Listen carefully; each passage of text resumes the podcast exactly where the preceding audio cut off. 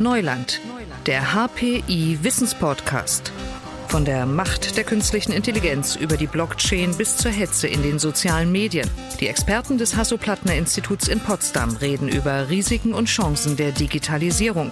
Thema dieser Folge Design Thinking, kreative Teamarbeit im virtuellen Raum. Darum geht's heute. Mein Name ist Leon Stäbe.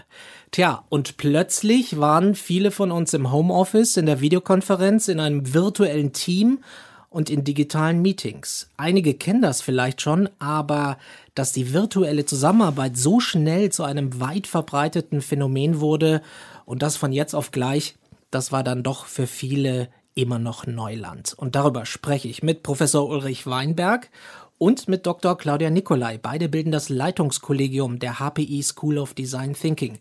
Schön, Sie zu sehen. Guten Tag. Schönen guten Tag.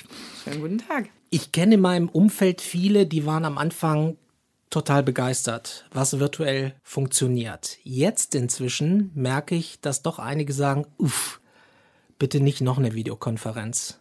In welchem Stadium stecken Sie beide gerade?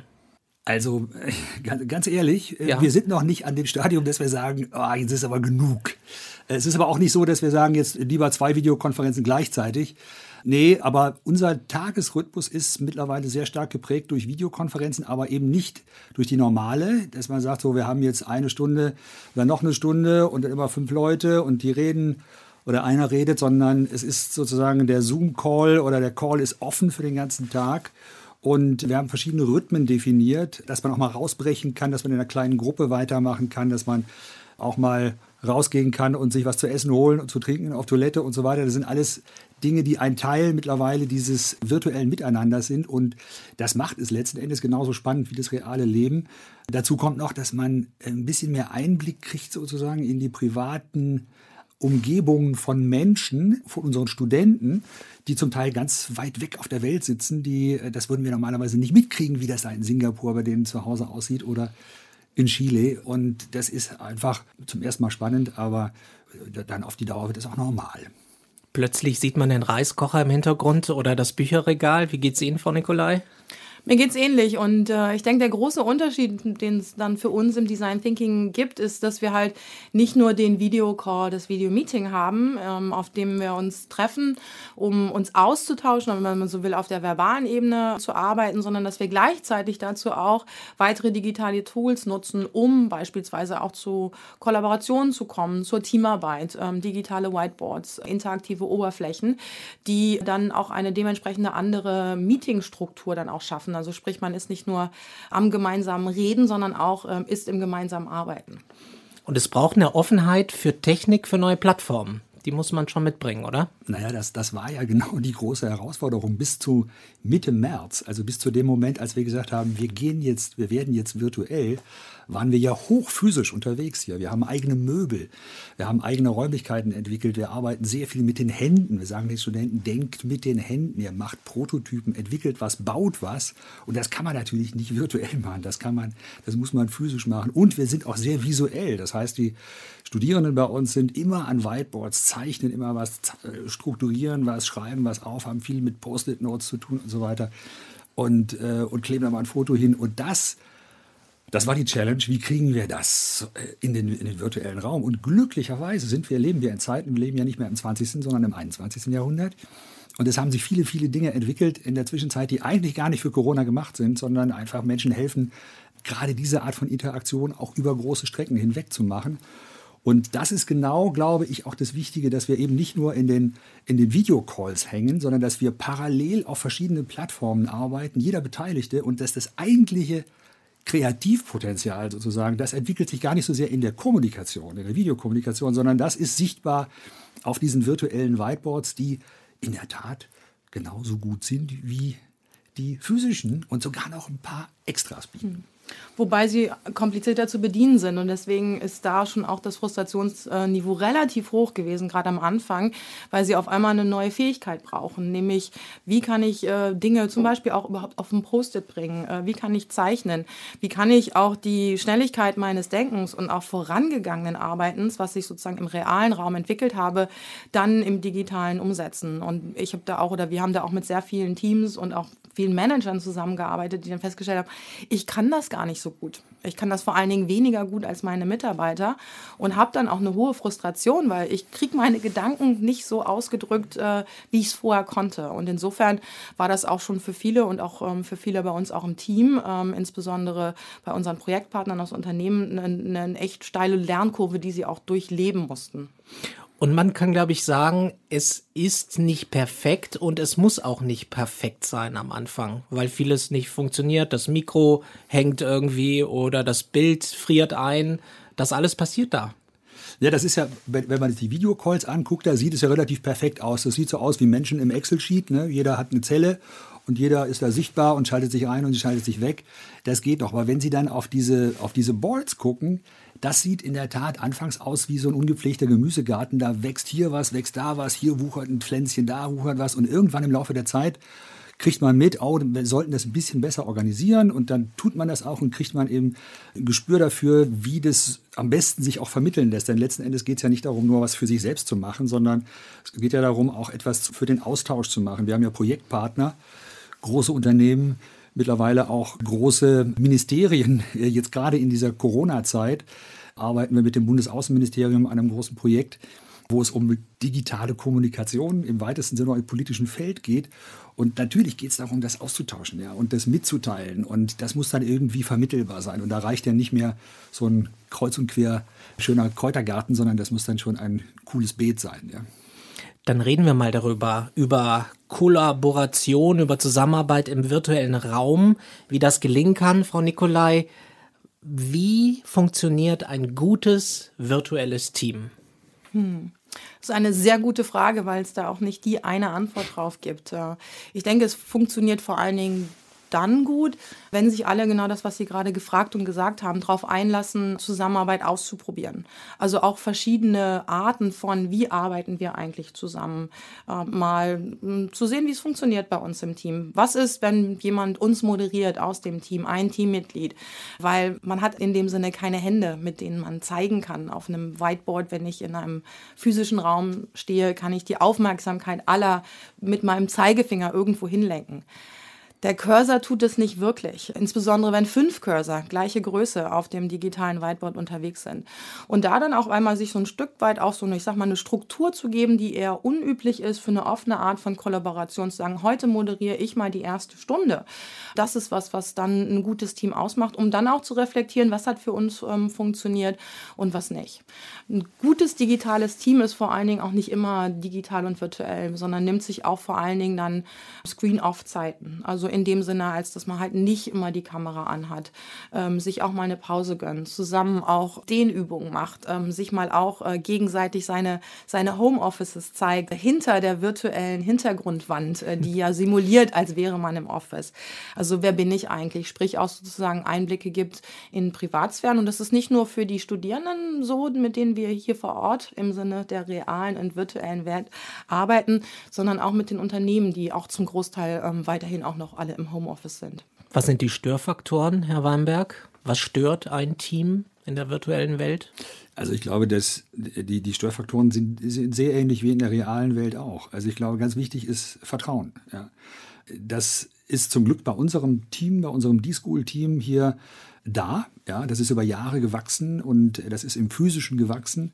Und wir hatten dieses Glück, kurz vor der Corona-Krise noch zu einem kleinen Retreat zwei Tage lang physisch zusammen nach Hamburg zu fahren. Ja. Und dann kam das plötzliche Auseinanderreißen. Aber das war für alle Beteiligten, glaube ich, super wichtig, dass man sich nochmal persönlich begegnet war und jetzt aber in dem virtuellen Raum dieses Vertrauen weiterführen kann. Und meine Erfahrung ist, dass es viel einfacher ging, als ich dachte und dass auch das gegenseitige Treffen häufiger stattfindet als vorher, auch wenn man sich nur über den Screen sieht, aber man kommuniziert häufiger intensiver sogar und man kann sich auch eben in kleinen Gruppen mal schnell über sehr wichtige, sehr relevante Themen austauschen und Entscheidungen treffen, genau wie man das früher auch gemacht hat. Und diese, ich glaube, diese Vertrauenssituation ist, ist ganz wichtig. Und ich habe jetzt gelernt in den letzten Wochen äh, und Monaten, kann man ja schon sagen, dass das durchaus in den virtuellen Raum transferierbar ist.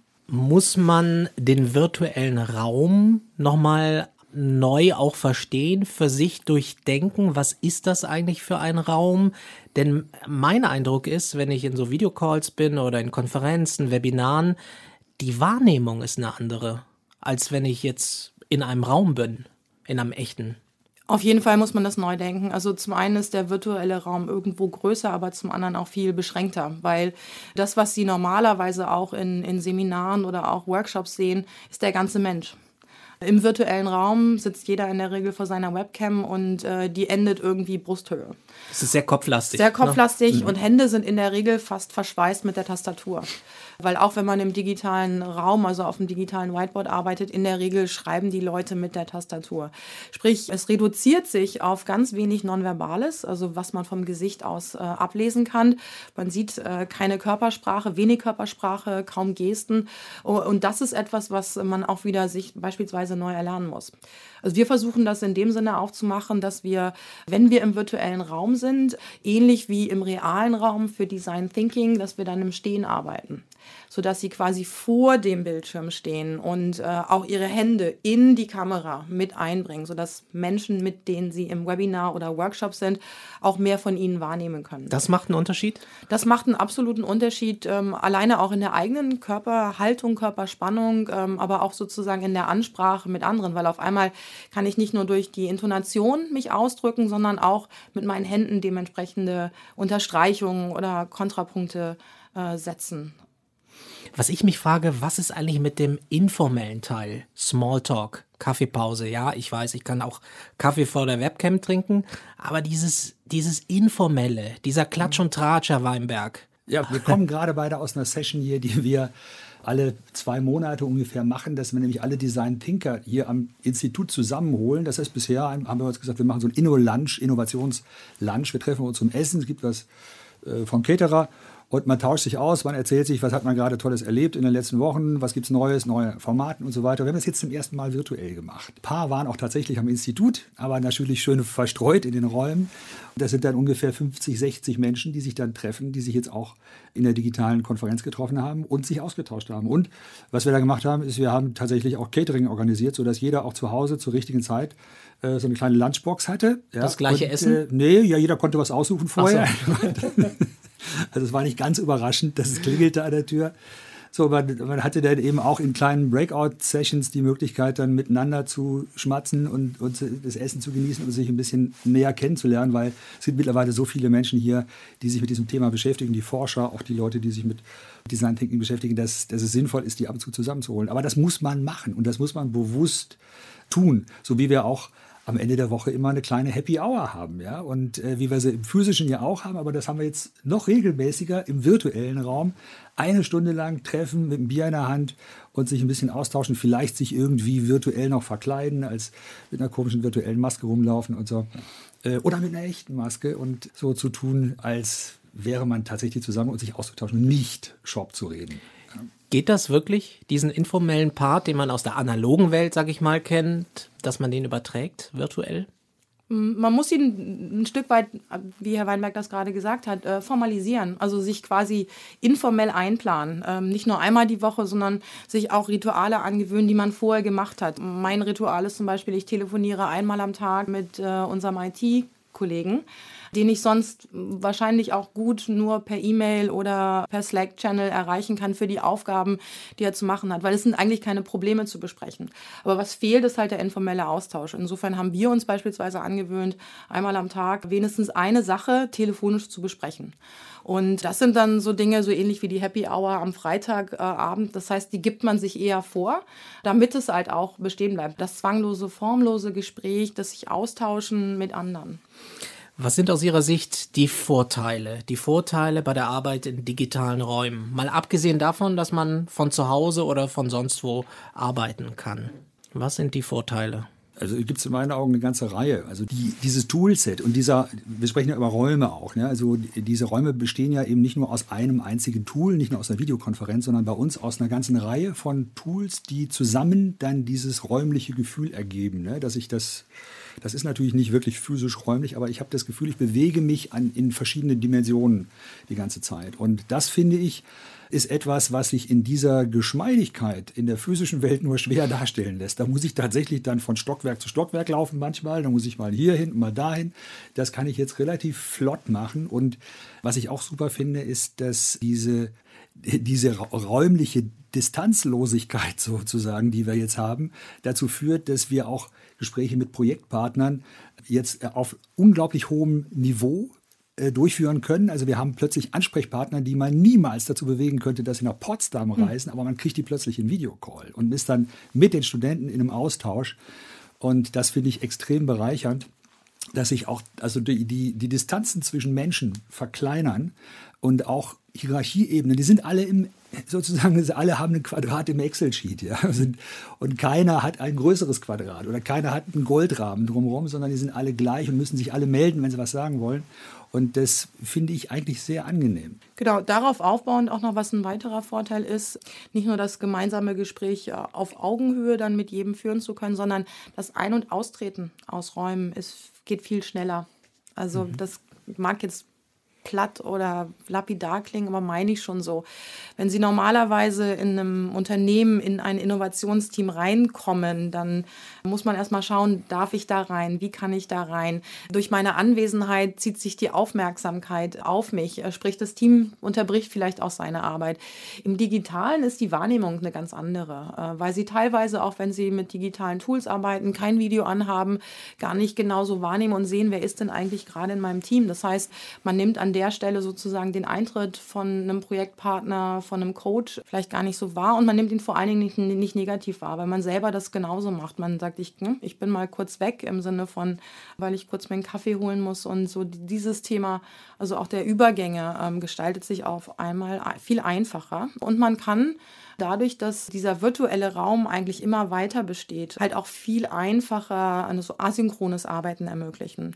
Also Nachrichten zu hinterlassen auf eine gewisse Art und Weise. Wo sind große Fragen? Wo könnt ihr, liebes Subteam, gerne weiterarbeiten, wenn ihr, wenn ihr vorher anfangt, weil ihr in Chile äh, ansässig seid? Und das sind Dinge, die so in dem realen Kreativraum immer schwierig waren. Würden Sie sagen, man ist in solchen virtuellen Räumen produktiver? Man ist konzentrierter also und fokussierter. Mhm. Das heißt sozusagen, der Eintritt auch in, in dieses Zeitfenster für virtuelle Teamarbeit ist ein ganz bewussteres. Ähm, und wir gestalten es auch mit Absicht, weil ansonsten würden sie acht Stunden vor dem Bildschirm sitzen oder vielleicht auch zwölf. Deutlich kürzer, weil sozusagen auch die, dieses äh, sich nicht nur auf die Arbeit, also das Innovationsprojekt, sondern auch das Team äh, einzulassen, aus den wenigen nonverbalen Signalen, die man von anderen bekommt, was zu lernen, ähm, braucht auch ähm, deutlich mehr kognitive Kapazität. Das heißt, kann man nicht den ganzen Tag machen. Und insofern ist das halt ein großer, großer Unterschied. Jetzt habe ich am Anfang gesagt, dass manche vielleicht etwas müde geworden sind von den ganzen Videokonferenzen. Ich habe auch Bekannte, die telefonieren inzwischen lieber weil sie sagen, das Hören fällt mir jetzt einfacher, statt einem Videocall zu machen. Was machen wir, damit die Lust am virtuellen Arbeiten nicht schwindet? Was machen wir da?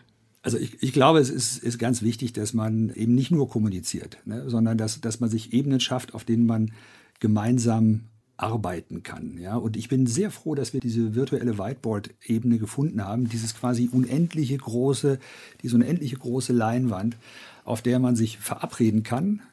Man kann sich sogar auf dieser Leinwand verabreden und dann auch ein Video anschalten und dann sieht man sich auch noch beim Arbeiten, ohne dass man eine Videokonferenz daneben laufen hat und dann gemeinsam was tut. Und das finde ich persönlich das Spannende. Also für mich ist das ja nach 13 Jahren School of Design Thinking so eine Art Wiedergeburt oder neu, ein komplettes Redesign von dem, was wir jetzt über Jahre entwickelt haben, in den virtuellen Raum rein. Und ich empfinde für mich selber persönlich wieder eine viel größere Nähe zu dem, was da gerade passiert. Ja, ich finde das total spannend, mir anzuschauen, woran jetzt gerade 80 Studenten und dann kleine Teams runtergebrochen arbeiten oder wie heute Mittag einfach zu sehen, da hatten wir auf einem solchen Board dann auch die Tische, sozusagen die Esstische virtuell und man konnte den anderen beim, beim Essen zugucken sozusagen pseudomäßig, ne, weil die haben sich natürlich da versammelt und haben da was hingeschrieben und hingemacht und Fotos von ihrem Essen da platziert.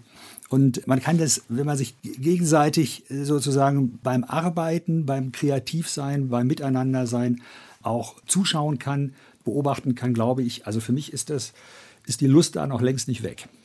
Ist vielleicht auch wichtig, die Formate immer zu wechseln, oder? Ich glaube, viele in irgendwelchen Unternehmen oder sonst wo, die machen sehr frontal. Da wird wenig gewechselt, wenig die Räume gewechselt. Es ist sehr, sagen wir mal, Frontalunterricht. Ich glaube, das ist auch ein Problem. Also es ist wichtig, wenn ich Sie richtig verstehe, Sie haben ja vorhin gesagt, man muss auch mal entspannen, mhm. auch mal sich dehnen oder sonst was machen. Also auch bewusst die Formate immer wieder wechseln, brechen ist das eine Strategie? Ja, absolut. Also auch das äh, Format virtuell gegen analog, also jetzt ähm, Bildschirm an, Bildschirm aus. Äh, setze dich auch woanders hin. Klar sind wir alle irgendwo begrenzt. Wenn wir glücklich sind, dann haben wir ein Homeoffice, wirklich für uns, aber in dem landen wir in der Regel immer an derselben Position, äh, am Tisch, am Schreibtisch, sitzend auch da sich ganz bewusst sozusagen umzupositionieren, sei es nur in dem Raum oder vielleicht auch in der, in der Wohnung, wenn möglich, ist etwas, wo wir uns immer wieder auch dran erinnern müssen, weil das schleift sich ein. Was ich auch nochmal persönlich gut und wichtig finde, ist, und das ist nur eine Kleinigkeit, äh, die Kamera mal woanders hin zu tun. Weil man fixiert sich an der Stelle wirklich von der Blickrichtung immer auf diesen einen Punkt. Ähm, wo ist sozusagen meine Webcam für den Videocall? Weil ich versuche ja auch Augenkontakt zu halten. Das heißt, da den, ähm, die sozusagen die ähm, Organisation auf meinem Schreibtisch. Also mal von unten, mal von oben, von der Seite. Genau. Mhm. Das finde ich zumindest für mich ähm, entspannt und hilfreich.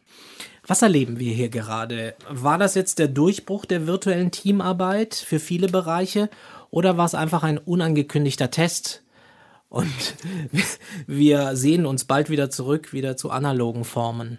Also ich war persönlich im letzten Jahr schon sehr stark unterwegs auf der Suche nach digitalen Hilfsmitteln für unseren analogen Arbeitsprozess. Ja. Und glücklicherweise habe ich da so ein paar Dinge gefunden, schon beim Rumsuchen, die jetzt sehr hilfreich sind. Und ich glaube, ganz ehrlich, so schlimm diese ganze Corona-Krise jetzt ist und wie so bedrohlich das weiterhin ist, es ist ja nicht vorbei so groß ist die Chance, dass wir äh, lernen, und zwar in einer wahnsinnig schnellen Geschwindigkeit lernen, dass es gar nicht so gefährlich ist, sich im virtuellen Raum zu treffen und auch gar nicht so schwierig und dass es tatsächlich Hilfsmittel gibt, sich neue Räume zu kreieren, die es erlauben, eben genau wie vorher sehr sinnvoll miteinander umzugehen, Entscheidungen zu treffen, Dinge voranzutreiben, neue Sachen zu kreieren, Dinge zu erfinden, wie das vorher war. Und wir werden uns total freuen. Wir werden uns richtig freuen, wenn wir wieder ganz normal uns begegnen können. Und das wird dann in Zukunft, das glaube ich ganz sicher, in 2021 wird das das Besondere sein.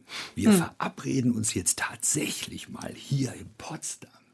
Und da wird man sich darauf freuen. Das wird was Tolles sein und wird aber die Majorität der Zeit, glaube ich, wird man dort verbringen, wo man sie verbringen will. Wir reden jetzt von Homeoffice. Es ist hier eigentlich letzten Endes völlig egal, wo das schnelle Internet ist, mit hm. dem ich dann zugreife auf die Welt. Wir sind immer noch, wir denken immer noch in dieser Bipolarität. Hm. Es gibt Arbeit und Zuhause, aber es gibt viele, viele andere Orte auch. Und das haben wir jetzt gelernt. Das ist nicht so wichtig, wo ich hm. jetzt gerade bin. Zeitzone ist schon ganz gut, aber hm. ich muss erreichbar sein, ich muss schnell reinkommen und das wird für mich bleiben. Ja, und am Ende wird es das neue Normal im Sinne von mobil sein. Also Kombination von analog vor Ort, im Office wo auch immer das ist, in ihrem Unternehmen, zu Hause oder sonst wo, weil man dann besser für sich jetzt verstanden hat, wo kann ich eigentlich wie gut arbeiten. Und das ist, sehe ich auch als die enorme Chance an für die Zukunft, darauf aufzubauen und nicht zu sagen, oh, wann kommen wir denn wieder zurück zum alten Normal, sondern was können wir uns eigentlich für eine neue Zukunft daraus bauen, die dann hoffentlich auch zu einer anderen Art von, von Management, von, von Führung, von Zusammenarbeit grundsätzlich nicht nur in dem virtuellen Raum in Unternehmen führt. Über kreative Teamarbeit im virtuellen Raum habe ich heute gesprochen mit Dr. Claudia Nicolai und Professor Ulrich Weinberg, beide von der HPI School of Design Thinking. Danke Ihnen beiden sehr für das Gespräch. Danke auch. Danke auch. Danke fürs Zuhören. Das war Neuland für heute. Mein Name ist Leon Stäbe und ich sage Tschüss, ciao und bis zum nächsten Mal. Digitales Wissen verständlich auf den Punkt gibt es bei Neuland, dem Wissenspodcast des Hasso-Plattner-Instituts.